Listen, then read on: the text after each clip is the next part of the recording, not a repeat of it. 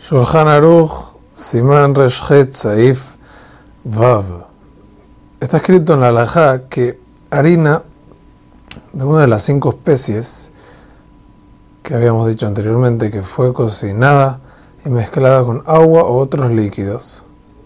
Quiere decir, se hizo como un batido. Entonces la pregunta es si es comida o es bebida. Si es comida se va a bendecir mezonot y a la mejía.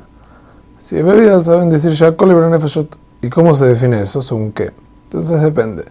Si la consistencia está líquida, como algo que se toma, como un batido, entonces ya se convirtió en bebida y se dice nefashot y shakol. Pero si la consistencia está todavía espesita que se come así con cuchara, entonces en ese caso sí se le mantiene la verajá de mesonot y a la mejía.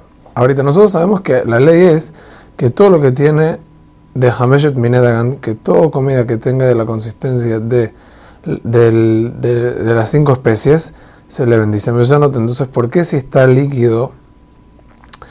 Aquí le vamos a cambiar la verajá. Entonces, la respuesta es muy simple, porque es verdad que contiene parte de las cinco especies, pero ya no es comida, ya no es ogel, ya es mashke. Como ya es mashke, su verajá cambia y se vuelve shakol.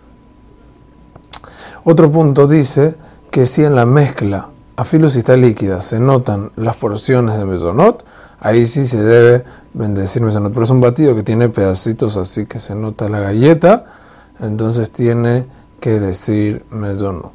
Hazak u